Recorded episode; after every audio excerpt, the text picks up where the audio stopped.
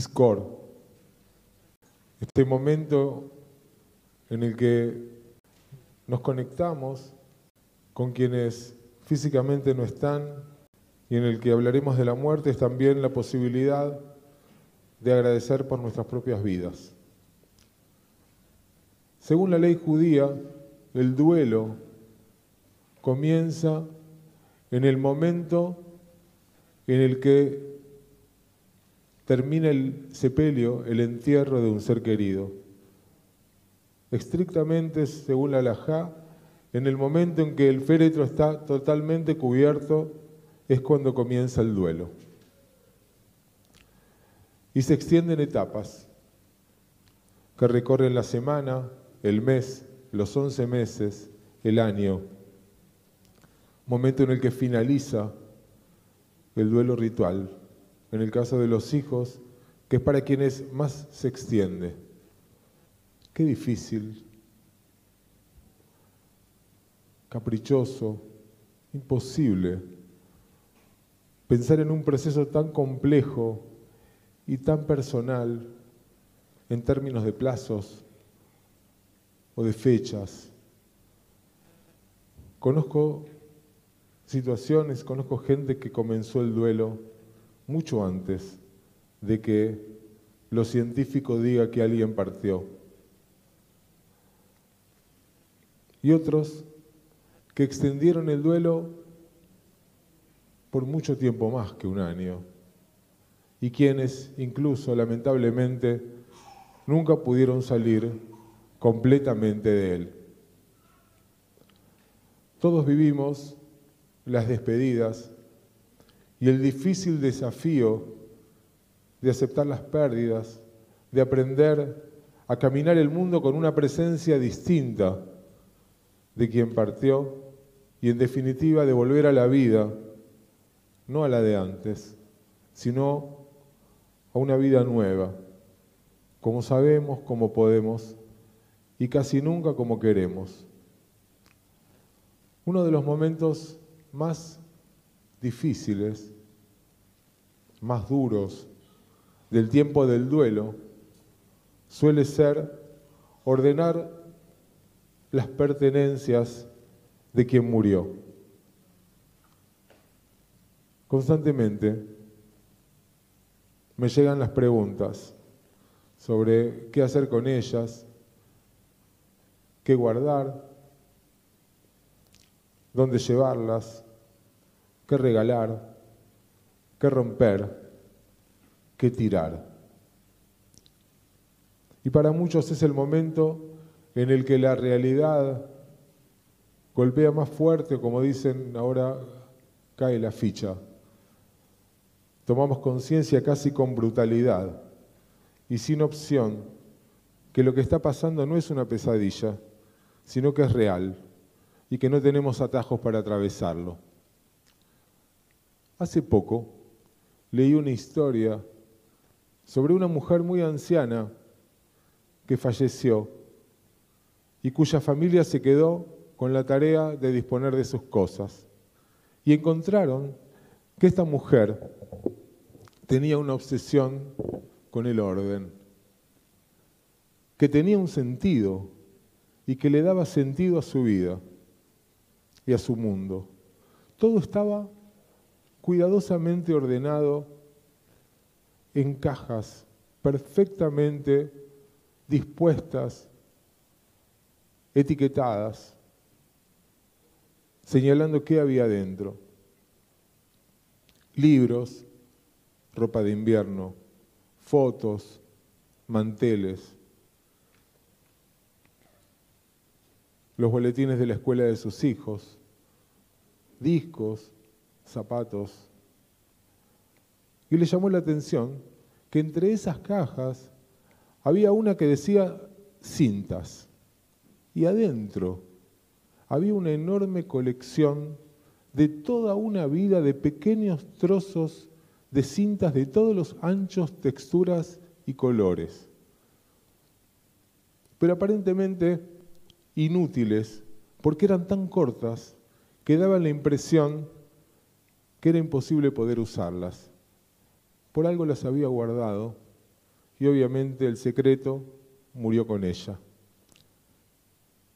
Pensaba en estos días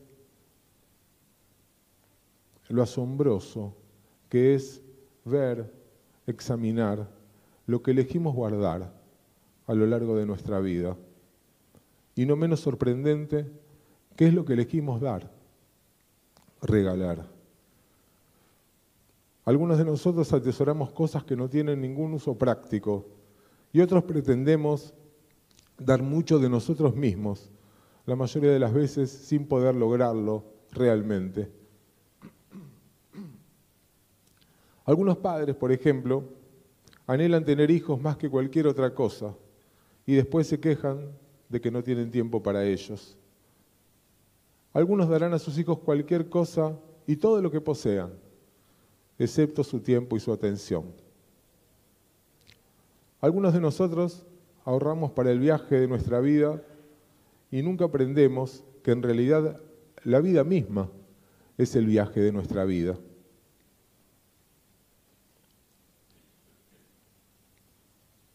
Algunos de nosotros viajamos a lugares emocionantes a los que vamos para aburrirnos. Algunos de nosotros sabemos exactamente qué es lo que nos gusta y qué es lo que no, y después no nos gusta cuando los hechos nos obligan a cambiar nuestra opinión. Algunos de nosotros olvidamos estar enojados y otros nunca lo olvidamos. Algunos de nosotros coleccionamos viejas heridas y las guardamos en cajas en lo más profundo del alma. Algunos de nosotros nos aferramos a, viejas, a viejos, antiguos rencores, solo para descubrir que pocas cargas pueden ser más pesadas que los viejos resentimientos. Algunos de nosotros guardamos buen vino. Algunos tenemos una colección de todas las quejas de toda la vida.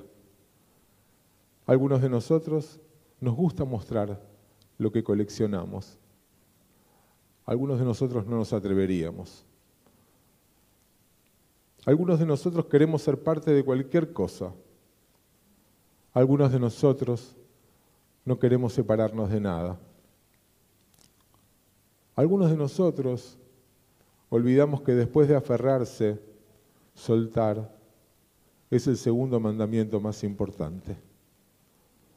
Algunos de nosotros olvidamos que las personas que nunca sueltan las cosas suelen ser las primeras en perder el control sobre ellas.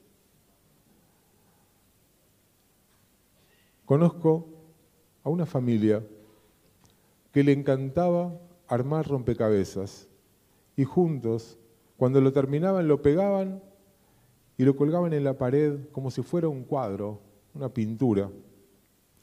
Era como un recordatorio que decía, esto representa el tiempo que pasamos juntos cuando hicimos algo para recordar el tiempo que pasamos juntos.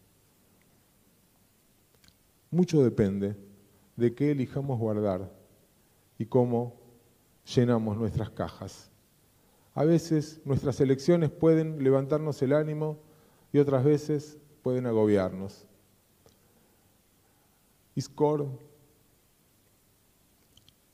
nos recuerda, nos señala con crudeza que la vida misma es una colección, una colección de momentos. Queremos tener todo el tiempo para lo que necesitamos y en algún momento nos damos cuenta de repente que no es suficiente. Los momentos pueden ser pedazos de cintas demasiado cortos para usar, pero si nos tomamos el tiempo y unimos los momentos. Esa colección de momentos puede llevarnos a un lugar en el que nos sintamos seguros y tranquilos cuando el tiempo se acabe. La vida, queridos amigos, amigas, comienza y termina con un latido que, y a quien recordamos, es más que un recuerdo. Es la sustancia de la vida, tanto como cualquiera de las otras cosas que elegimos guardar. Los valores que perduran nunca están en las cosas que coleccionamos, sino en las personas que las coleccionan. Aquellos que espero que estés recordando en este momento. Su memoria es una bendición. No son como pedazos de cinta, sino que siguen siendo el amor y los amores de nuestras vidas.